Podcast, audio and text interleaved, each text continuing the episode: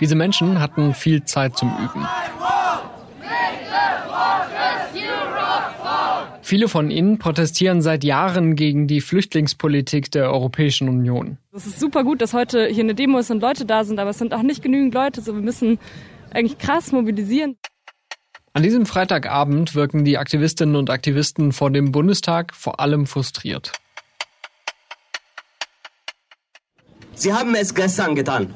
Um halb neun stand Maria Malmer und hat gesagt, wir haben eine Einigung. Am Tisch drumherum saßen 28 VerräterInnen. Maria Malmer Stenergaard ist die schwedische Ministerin für Migration. Sie hat am vergangenen Donnerstag verkündet, dass sich der Ministerrat der Europäischen Union auf eine Asylreform geeinigt hat. Er hat zwar mittlerweile nur noch 27 Mitglieder, aber Nebensache. Endlich eine Einigung. It is a historic step and a great success to finally be able to unite so many member states around a common position. We have once again showed that working together, the European community can achieve great things in the field of migration. Was die schwedische Ministerin als historischen Moment feiert, ist für die Flüchtlingshelferinnen und Helfer in Berlin Verrat. Sie haben beschlossen, Grenzverfahren unter haftähnlicher Bedingungen. Sie haben beschlossen, verwässerte Bedingungen für die Einstufung von unsicheren Drittstaaten. Sie haben beschlossen, die Inhaftierung von Kindern.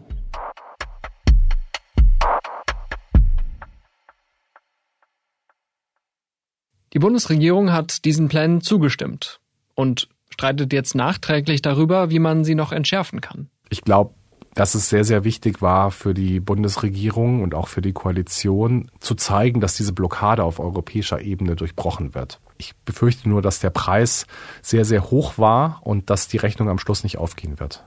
In dieser Folge sprechen wir über die Hintergründe der wahrscheinlich wichtigsten europäischen Reform seit Jahren und über die Folgen für Deutschland. Kein Politikfeld ist so toxisch, über nichts wurde so hart diskutiert in den vergangenen, weiß ich nicht, fünf, sechs Jahren in Europa wie über die EU-Migrationspolitik. Dass man sich da geeinigt hat, ist erstmal ein Erfolg, vor allem für die EU-Kommission, die das ja mit aller Macht wollte.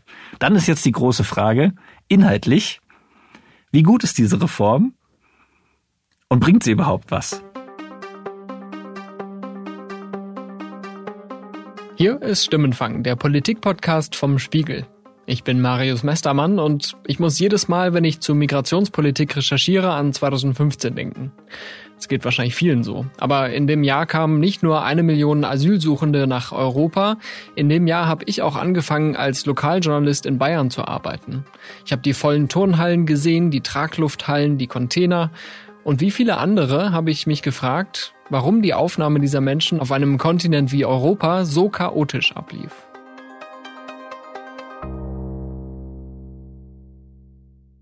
Die Europäische Union versucht ja nicht erst seit 2015 eine gemeinsame Asylpolitik zu finden. Aber diese große Fluchtbewegung hat den Druck erhöht. Danach wurde es erstmal wieder ruhiger bis zum russischen Überfall auf die Ukraine. Bis eine Million Ukrainerinnen und Ukrainer nach Deutschland kamen. Aber eben nicht nur die. Vergangenes Jahr haben außerdem 218.000 Menschen einen Asylantrag gestellt, hier in Deutschland. Die meisten kamen aus Syrien oder Afghanistan. Und mitten in diese Situation hinein, in der Landräte und Bürgermeister über Überforderung klagen, kam in diesem Frühjahr ein Versprechen der Bundesinnenministerin. Da war ja die Strategie der Bundesregierung, aber auch vor allem die Strategie von Nancy Faeser zu sagen, wir machen das, das und das, ihr kriegt aber nicht das ganze Geld, was ihr haben wollt, weil ist halt gerade nicht, wir haben nicht genug. Und übrigens, seid beruhigt, wir haben da was in der Pipeline und ich stehe dahinter, in der EU. Da gibt es den Masterplan. Das ist Steffen Lüttke. Er berichtet für den Spiegel über Flüchtlingspolitik und hat schon viel Zeit an der Außengrenze der Europäischen Union verbracht. Griechenland, Spanien, dazu kommen wir gleich. So, und das kam natürlich dann in dem Moment so ein bisschen anders rüber, als, als in der Realität wirklich war, weil dieser Vorschlag lag zwei Jahre auf dem Tisch, an dem wurde immer wieder rumgeknobelt und so weiter. Und die Deutschen haben sich ganz lange nicht so richtig dazu verhalten, weil vor allem die Grünen Bedenken hatten. Und das hat jetzt die Faeser, die ja in Hessen gerne Ministerpräsidentin werden würde und durchaus auch ähm, sozusagen persönliches Motiv hat, da keine offene Flanke im Wahlkampf zu bieten, die hat das genommen und gesagt, ich stehe dahinter. Das ist mein Deal. Den setzen wir durch. Das ist super. Im Oktober ist Landtagswahl in Hessen. Nancy Faeser tritt für die SPD an. Bis dahin muss sie sich als Bundesinnenministerin beweisen, vor allem in der Migrationspolitik. Ich bin auf der europäischen Ebene sehr aktiv, was die Frage der Ordnungssteuerung, Begrenzung betrifft. Ähm, ich habe ja diese Runde auch ins Leben gerufen aus sechs Mitgliedstaaten, die jetzt das GEAS, also das gemeinsame Asylsystem auf der europäischen Ebene vorantreiben, sehr viel Druck dort reingeben, damit wir identifizieren können an der Grenze und auch schon dort registrieren. Das ist ein ganz wichtiger Punkt, weil das zu einer ganz anderen Ordnung der Migrationswege auch führen wird. So hat sie das im April dem ZDF gesagt. Ordnen, steuern, begrenzen. Vor allem das letzte Wort lässt mich aufhorchen.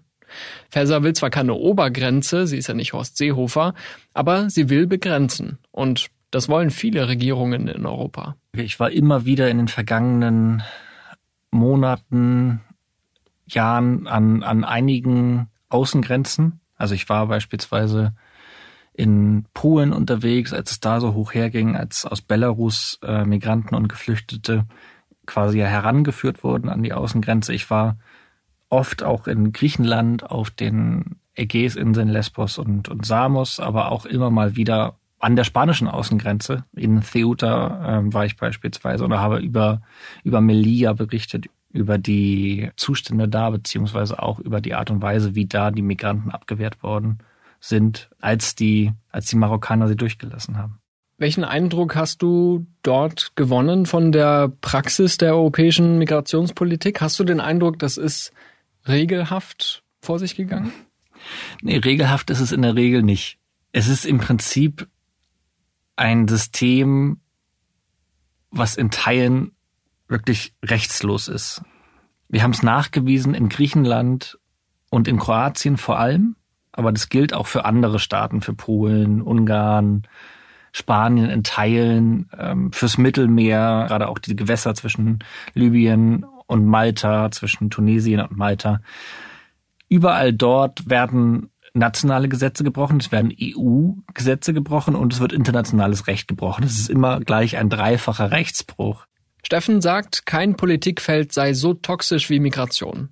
Und ich denke, das liegt auch an der großen Komplexität. Die einen wollen über Fluchtwege reden, die anderen über Seenotrettung, über Registrierungszentren, Grenzkontrollen, Verteilungsquoten, Unterkünfte, Geld, Abschiebungen, Duldungen, Hetze, Kriminalität. Aber Moment, Geflüchtete haben ja auch Menschenrechte. So. Bei der Asylreform, die der Ministerrat vor einer Woche beschlossen hat, geht es vor allem um zwei Dinge. Erstens um neue Verfahren an der Außengrenze und zweitens um den Anschein von Solidarität unter den Mitgliedstaaten der EU. Sprechen wir über erstens die Außengrenze.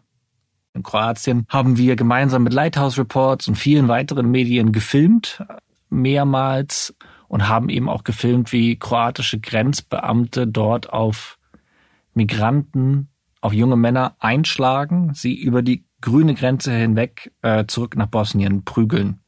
Mit so Tonfass stehen die dann da im, im Wald und, und prügeln wirklich einen nach dem anderen, auf einen nach dem anderen ein, auch mit der Intention, die abzuschrecken, äh, dass sie beim nächsten Mal nicht wiederkommen, was der Erfolg hält sich bisher in Grenzen, sagen wir mal so.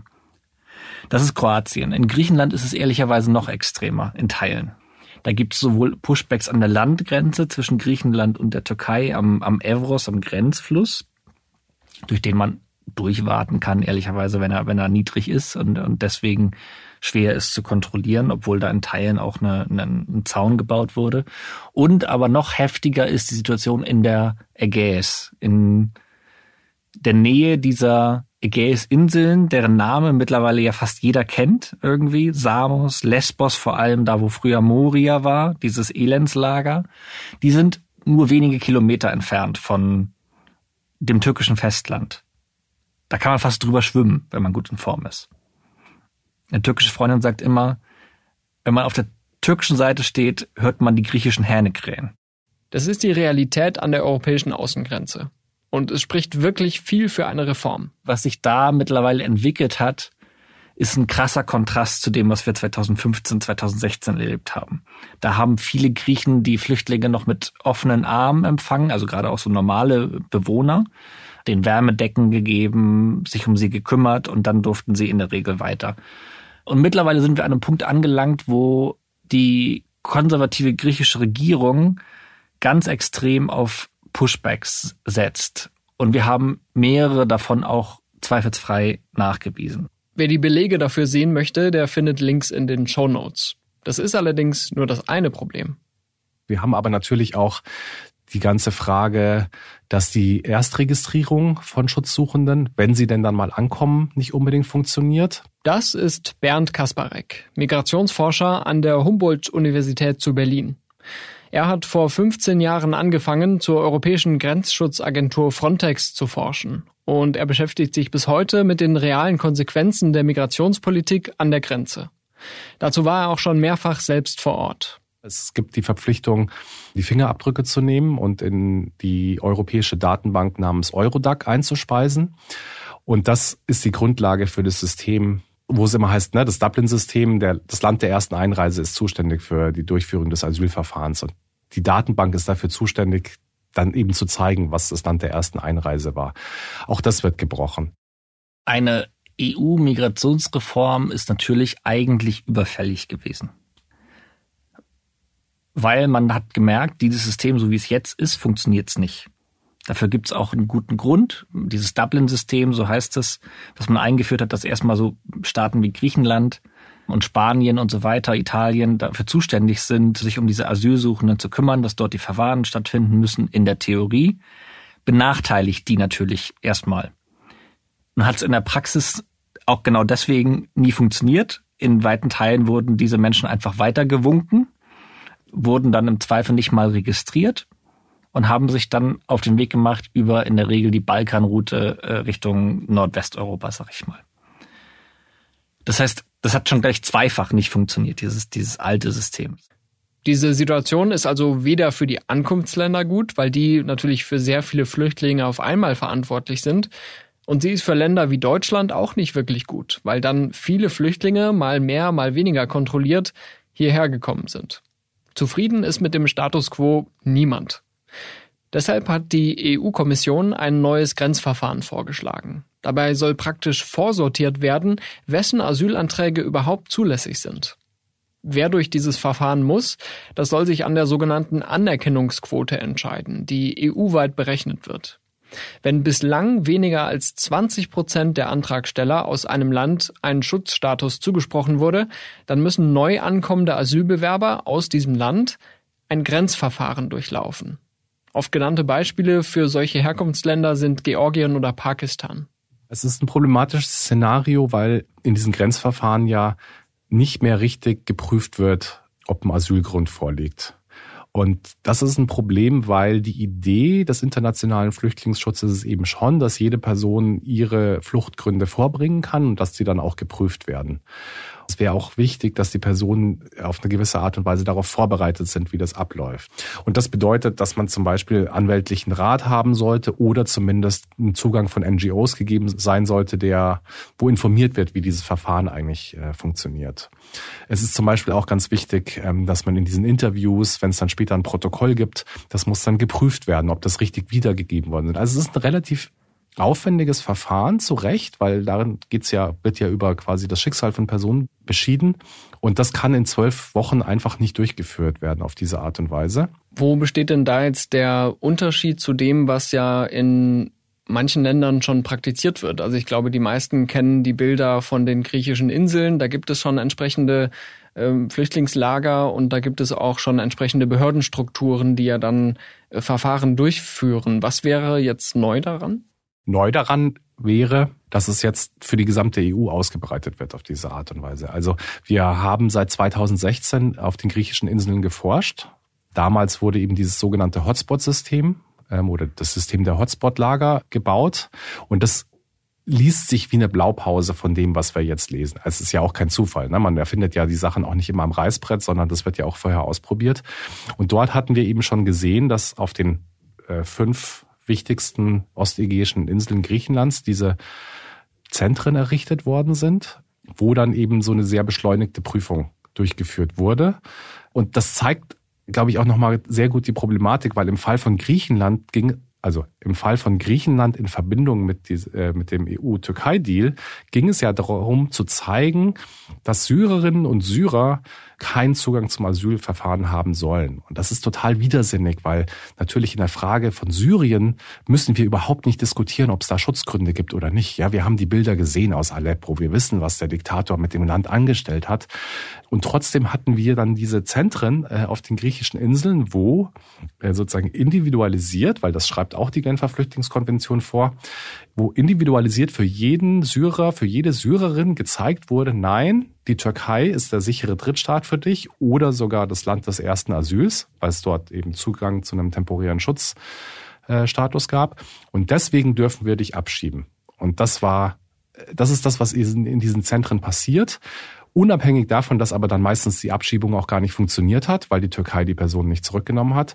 Und das bedeutet aber, dass wir wirklich Zehntausende von Personen hatten, die auf diesen Inseln, in diesen Zentren feststecken und weder nach vorne noch nach hinten können und dort einfach ihr Dasein fristen müssen. Das ist kein Flüchtlingsschutz meiner Meinung nach. Um das nochmal zu sortieren, Schon jetzt gibt es menschenunwürdige Verfahren an der europäischen Außengrenze.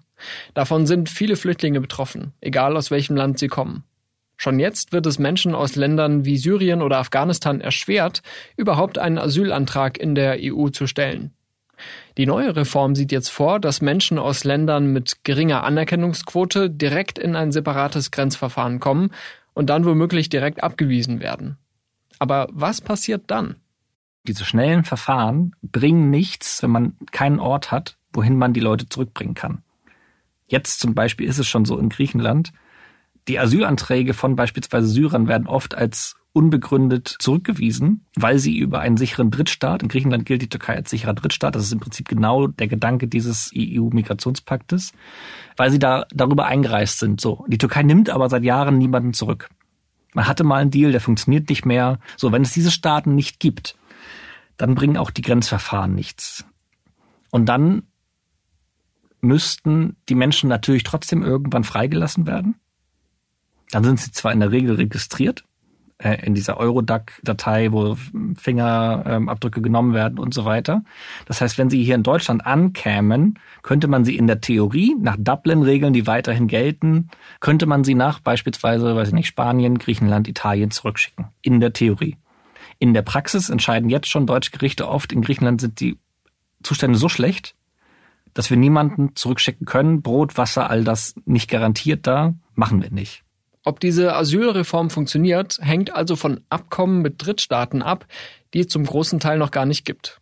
Am Sonntag war die EU-Kommissionschefin Ursula von der Leyen zusammen mit Giorgia Meloni aus Italien und Mark Rutte aus den Niederlanden in Tunis.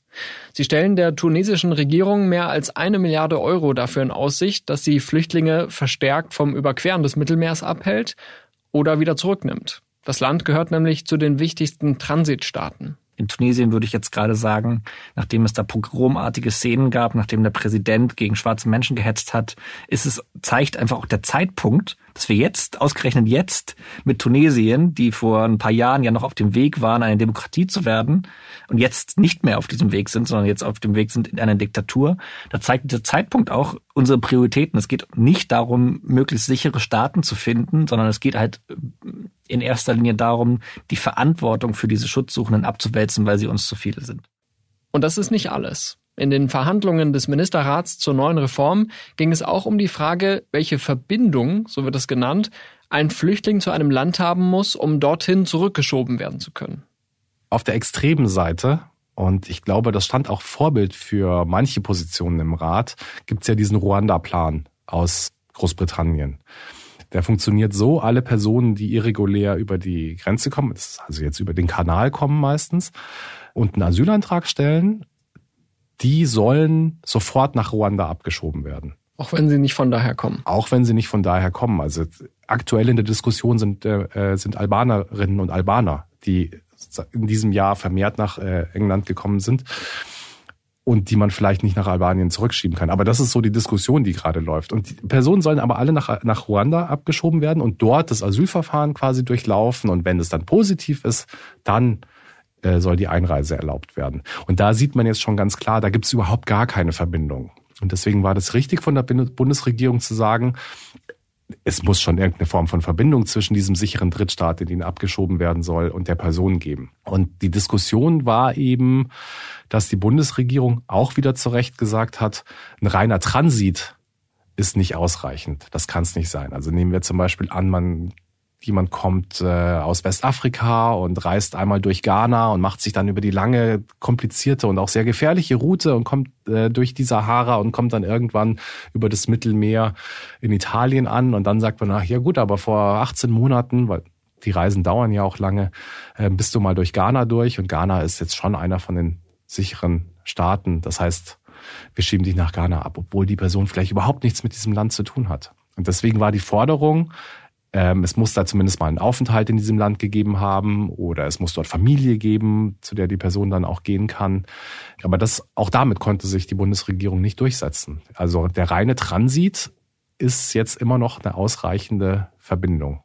Soll heißen, wenn Menschen auf ihrer Flucht nach Europa ein Land durchquert haben, das zum Beispiel die griechische oder die italienische Regierung als sicheren Drittstaat betrachtet, können sie womöglich dorthin zurückgeschickt werden, sofern der Drittstaat zustimmt. Das alles hängt davon ab, auf welche Details sich die EU im weiteren Verfahren einigt. Dazu gleich mehr. Sie haben als äh, Mitglied des Rats für Migration äh, vergangene Woche an die Bundesregierung appelliert, dieser Reform nicht zuzustimmen, auch mit der Formulierung äh, besser keine Reform als diese. Die Bundesregierung hat es trotzdem gemacht. Was glauben Sie eigentlich, warum? Warum hat sie dazu gestimmt? Ich glaube, dass es sehr, sehr wichtig war für die Bundesregierung und auch für die Koalition zu zeigen, dass diese Blockade auf europäischer Ebene durchbrochen wird. Weil es ist natürlich schon ein Problem, dass wir seit 2015, was ja nochmal sehr klar gezeigt hat, dass das europäische Asylsystem so nicht funktioniert, eigentlich keine Reform hingekriegt haben. Die damalige Juncker-Kommission hat ein sehr umfangreiches Paket vorgeschlagen. Ähm, das ist gescheitert und die Kommission hat dann, also die von der Leyen-Kommission hat dann im September 2020 ein großes Paket vorgeschlagen und das hat sich überhaupt nicht weiter bewegt. Und das ist natürlich Wasser auf die Mühlen des Rechtspopulismus, der sagt, seht ihr, es gibt genau zwei Probleme, Europa und die Migration. Die Migration fordert den Kontinent heraus und Europa oder die Europäische Union kann nichts tun und das befördert diese, diese Propaganda. Und deswegen würde ich sagen, war es der Bundesregierung sehr, sehr wichtig, Handlungsfähigkeit zu beweisen. Ich befürchte nur, dass der Preis sehr, sehr hoch war und dass die Rechnung am Schluss nicht aufgehen wird. Allerdings war ja auch ein Argument, dass es jetzt endlich nach Jahren des Stillstands und der äh, Kämpfe da letztendlich mal eine Lösung gibt für die Verteilung von Geflüchteten. sag mal so ganz grob formuliert, Länder, die keine Geflüchteten aufnehmen wollen, müssen halt dann pro abgelehnten Kopf eine Summe zahlen. Da waren 20.000 Euro im Gespräch zuletzt. Da könnte man sagen, endlich passiert da mal was, oder? Ja, aber ich befürchte, dass es halt nicht passieren wird und das, sagen wir es mal so, dass wir den Einstieg in ein Solidarsystem haben, ist total wichtig, weil das war der Konstruktionsfehler des europäischen Asylsystems von Beginn an. Ne? Das Dublin-System hat den Staaten an der Außengrenze die alleinige Verantwortung für die Aufnahme von Schutzsuchenden und für die Durchführung von Asylverfahren aufgebürdet. Und das war von Anfang an unfair und das war von Anfang an unsolidarisch und das war von Anfang an eine Spaltung von Europa. Deswegen, dass wir jetzt einsteigen darin, das auch mal anzuerkennen und zu sagen, da muss sich was ändern, wir brauchen einen Solidarmechanismus, finde ich richtig. Nur zeigt sich eben jetzt auch schon, dass die Zahl von 30.000 umzuverteilenden Schutzsuchenden, die ist meiner Meinung nach viel zu klein. Gut, sagen wir, es ist ein Anfang ich sehe es als ein totales Problem, dass man sich da freikaufen kann. Für und 20.000 Euro ist wirklich eine sehr, sehr kleine Summe. Ich bin mir sicher, dass einige Mitgliedstaaten das schon längst durchgerechnet haben. Was 30.000 verteilt auf Europa, also ne, das kann man dann quasi nach einem Schlüssel ausrechnen, mal 20.000, das ist eine kleine Summe, die kann man, die kann man zahlen und zack ist man draußen aus der Solidarität. Und das geht nicht. Man kann nicht einfach so sich aus der Solidarität stehlen, finde ich. Auch das ist, Europa muss da wirklich anders funktionieren. Und es würde ja wahrscheinlich auch nicht dazu führen, dass jetzt in Deutschland weniger Leute ankommen, ähm, weil die Bundesregierung höchstwahrscheinlich dann eben sich nicht rauskauft. Genau, man sagt, Deutschland und Frankreich werden das jetzt vor allem tun. Das heißt, wir können, weiß ich nicht, gehen wir mal davon aus, dass Deutschland jetzt 10.000 äh, Personen aufnehmen soll und Frankreich 10.000 und dann schauen wir nochmal, es gibt ja noch auch andere Staaten, die sich dem nicht verweigern. Das heißt, es werden weitere 10.000 Personen nach äh, Deutschland kommen. Das ist jetzt nicht sehr viel, das kann man bestimmt sehr gut bewältigen, aber das bedeutet eben auch, dass es für die Staaten an der Außengrenze keinen großen Effekt erstmal macht. Und es gab schon mal engagiertere Programme. Ne? 2015 hatte man sich darauf geeinigt, knapp 200.000 Personen umzuverteilen. Das wurde damals aktiv blockiert von den Staaten, die auch die Asylpolitik danach lange blockiert haben. Kurz nochmal für den Hinterkopf. Im vergangenen Jahr wurden in der Europäischen Union sowie in der Schweiz und Norwegen insgesamt 966.000 Asylanträge gestellt. Mehr als 244.000 davon in Deutschland. Die Ukraine-Flüchtlinge sind da nicht mit eingerechnet. Die Bundesinnenministerin Nancy Faeser hat jetzt die neue Asylreform hoch gelobt. Sie sei ein historischer Erfolg für die Europäische Union, für eine neue solidarische Migrationspolitik und für den Schutz von Menschenrechten. Faeser spricht da für die Bundesregierung. Sie hat das ja nicht alleine entschieden. Trotzdem hat die deutsche Zustimmung in der Ampelkoalition einige verstört, vor allem bei den Grünen. Parteichefin Ricarda Lang schrieb auf Twitter, Deutschland hätte nicht zustimmen dürfen. Außenministerin Annalena Baerbock wiederum hat die Zustimmung in einem internen Brief verteidigt. Die Partei hat es ziemlich gespalten und man könnte fast sagen, dass die Partei droht es gerade zu zerreißen oder zumindest werden die beiden Lager, die in den Grünen angelegt sind, Linke gegen Realos, so sichtbar wie seit Jahren nicht. Die Grünen sind jedenfalls mitverantwortlich. Dabei waren sie jahrelang eigentlich immer an der Seite derjenigen, die eine Politik der offenen Arme gefordert haben. Bei denen ist der Ärger jetzt entsprechend groß. Das habe ich bei der Demo am Freitag gehört. Die Enttäuschung ist am größten ganz klar über die Grünen. Das muss ich so sagen. Wobei wir auch einen Blick in die Grundsatzprogramme sowohl der SPD als auch der Grünen wagen können. Und in beiden Grundsatzprogrammen ist ganz klar festgelegt, das Asylrecht zu schützen. Und zwar über das, was wir im augenblicklichen Diskurs erleben, hinaus. Für mich reiht sich eigentlich die jetzige Entscheidung ein in den Kontext der europäischen Asyl- und Flüchtlingspolitik der letzten Jahre. Und ich habe das Gefühl, dass es schon in den letzten Jahrzehnten immer mehr verschärft wurde und ehrlich gesagt sich den Trend noch mehr in die Richtung gehen. Das ist jetzt halt auch eine Art von Scheinheiligkeit und irgendwie, also sich dann als feministische Außenpolitik zu proklamieren, aber dann solche Entscheidungen gut zu heißen, das hat für mich einfach nichts miteinander zu tun und dann verlieren die Grünen leider auch einfach ein ganzes groß, äh, großes Stück Glaubwürdigkeit. Das findet auch Tarek Alaus. Er kam selbst 2015 von Syrien nach Deutschland und ist inzwischen Sprecher bei der Hilfsorganisation Pro Asyl. Ich erinnere mich nur an meine Flucht über die Türkei. Das war eine sehr schwierige Situation dort. Die Türkei wollte mich zurück in Syrien abschieben und deswegen blieb keine andere Möglichkeit für mich, außer nach Europa zu kommen. Wäre ich jetzt nach dieser Verordnung gekommen, dann würde ich mit meiner Geschichte und mit meiner politischen Verfolgung tatsächlich in Syrien zurück aus Griechenland in der Türkei abgeschoben würden, die mich wiederum direkt in Syrien abschiebt, wo ich sofort sterben würde. Allerdings, das muss man auch sagen, ist die Asylreform noch nicht endgültig beschlossen. Nach der Entscheidung des Ministerrats vor einer Woche steht jetzt der sogenannte Trilog mit der EU-Kommission und dem Europäischen Parlament an. Die ganze Frage der Grenzverfahren, der Inhaftierung, der sicheren Drittstaaten, ich bin mir nicht sicher, ob die jetzt wirklich nochmal aufs Tablett kommt. Und ehrlich gesagt, so die Regierung Deutschlands ist im Rat repräsentiert. So funktioniert das politische System Europas. Mitglieder der Koalition jetzt zu haben und zu sagen, da muss jetzt das Parlament, äh, muss da jetzt nochmal nachlegen, das ist, das ist die falsche Aufgabenverteilung. Ja, man, man muss das in den eigenen Institutionen machen und das wäre der Rat gewesen und das hätte geheißen, innerhalb der Bundesregierung auf eine andere Position zu drängen.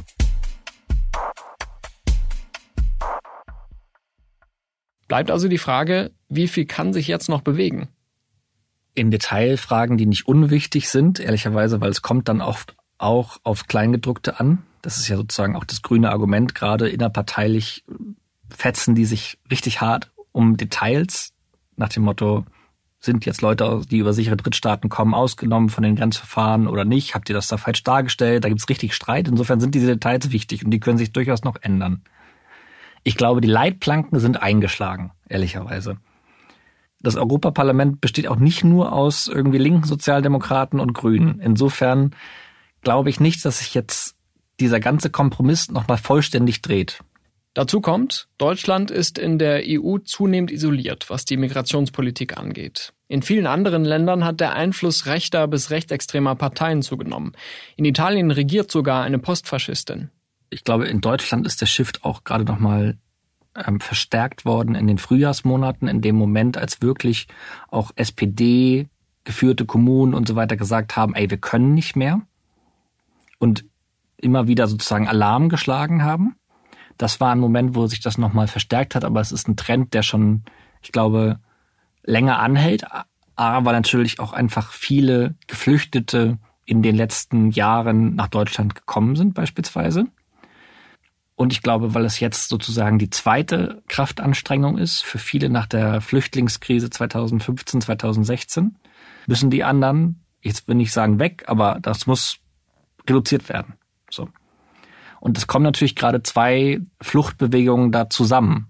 Und zu einem gewissen Grad hat man die durchaus auch erfolgreich gegeneinander ausgespielt, würde ich sagen.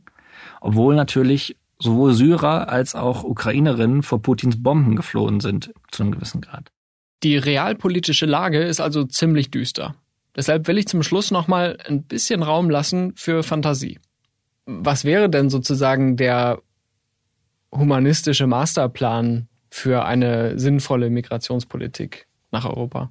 Humanistisch weiß ich gar nicht, weil das ist gar nicht so meine, mein Antrieb, sondern ich, ich hätte wirklich gerne ein System, was funktioniert und was nicht diese Härten erzeugt, die wir aktuell haben. Ne? Also die Gewalt an den Grenzen, die lange Inhaftierung, der Ausschluss aus der Gesellschaft. Das ist meiner Meinung nach das Problem, was wir in Europa haben. Und eben das weitere Problem, dass wir keine Solidarität in Europa haben und dass es diesen Kontinent auseinandertreibt. Und das, das äh, treibt, also das, das macht mir wirklich sehr, sehr Angst, weil wir werden, wenn diese Reform nicht funktioniert, noch ganz andere Auseinandersetzungen haben darum.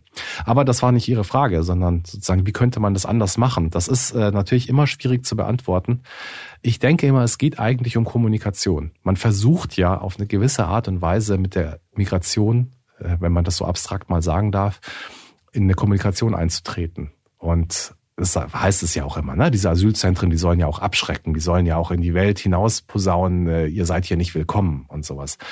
Und das ist schon eine ziemlich krude und ungenaue Kommunikation, die man da macht. Äh, sie ist auch nicht, also sie ist auch nicht geeignet, ein besonders sympathisches Bild von Europa in dieser Welt zu zeigen. Und ich glaube, man müsste einfach nochmal in eine andere Art und Weise der Kommunikation eintreten. Und das würde aber erstmal bedeuten, dass man die eigene Position klärt. Dass man sagt, wollen wir wirklich überhaupt gar keine Migration haben in Europa? Ich bin mir da gar nicht so sicher, dass es so ist. Wir, wir sehen das ganze Problem mit dem Fachkräftemangel. Wir sehen, äh, es gibt ein demografisches Problem. Es gibt in großen Regionen Europas ein massives Landfluchtproblem. Da bricht wirklich sehr viel zusammen gerade und das hat ganz konkret damit zu, zu, tun, dass junge Leute fehlen und es gleichzeitig aber junge Menschen gibt, die nach Europa kommen wollen. Also wenn wir darüber nochmal reden könnten, ganz unaufgeregt und bitte ohne die ganzen rassistischen und kulturalistischen Untertöne, dass sie nicht zu uns passen würden, ich glaube, das würde uns schon mal sehr stark weiterhelfen.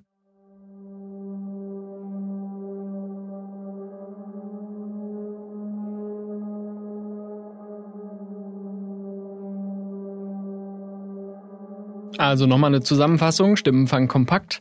Die Asylreform der EU wurde mit großen Worten verkündet. Es fehlen aber noch die nötigen Voraussetzungen, damit sie überhaupt funktionieren kann. Es ist alles andere als garantiert, dass die Reform effektiv die Zahl der Flüchtlinge in Europa, geschweige denn in Deutschland, begrenzt. Noch weniger ist garantiert, dass die Menschen, die abgewiesen werden, wirklich dann in Sicherheit leben können. Vieles hängt davon ab, wie die Gesetzestexte jetzt konkret ausgestaltet werden. So oder so dauert das Verfahren mindestens noch bis Anfang 2024 und die Umsetzung könnte sich noch länger hinziehen. Das heißt auch, Für Nancy Fasers Wahlkampf im Oktober kommt die vermeintliche Lösung definitiv zu spät.